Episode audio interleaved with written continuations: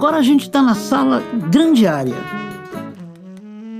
Dá uma olhada em volta. É muita história, né? Nessas paredes que sustentam o estádio do Pacaembu, tem um monte de imagens de peças de colecionadores, do chão ao teto.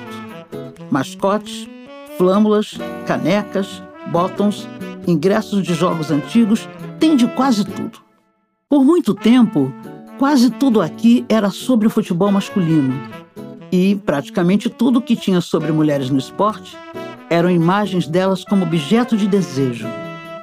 A gente viu cada coisa: mulheres representadas com roupas provocativas ou retratadas como frágeis, sensíveis e bobas. Basicamente, nada que fizesse a gente pensar nelas como atletas ou protagonistas daquela experiência. Mas com muita pesquisa, deu para achar várias coisas legais. Desde 2015, temos aqui o primeiro álbum de figurinhas da nossa seleção.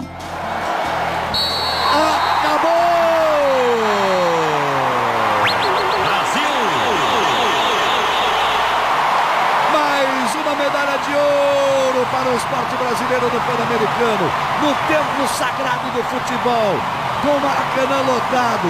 As meninas deram um espetáculo inesquecível. Não faltam conquistas delas no futebol.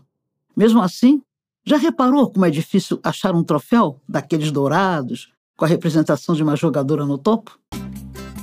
Aqui nessa sala do lado esquerdo, conseguimos um raro exemplar. Vê se você encontra por aí.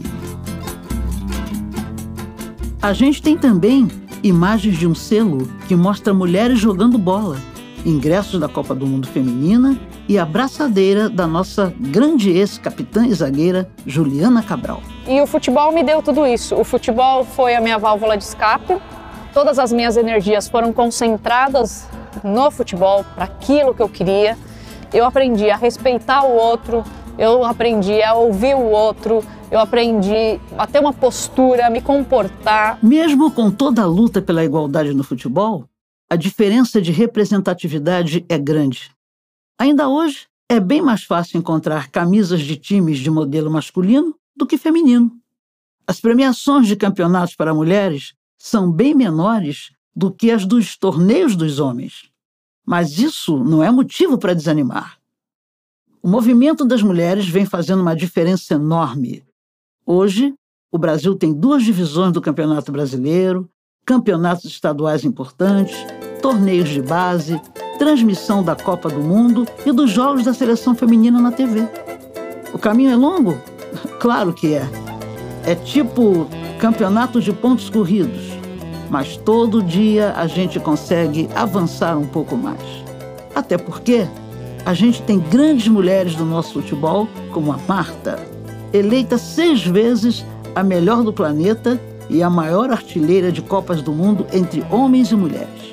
Da minha infância, é, quando eu paro para pensar, eu venho algumas imagens assim de quando eu jogava num espaçozinho, não era nem campo, né? Era, tinha uns espaços lá de terra batida e eu, e eu jogava com os meus primos, amigos, é, descalço, pé no chão mesmo. Quando ela e a Cristiane, ou pioneiras como Cici Formiga, começaram a jogar, era tudo mais complicado. A sorte das novas gerações é que elas têm grandes exemplos em quem se inspirar. Vamos para cima. Te encontro ali no próximo episódio, na sala Pé na Bola.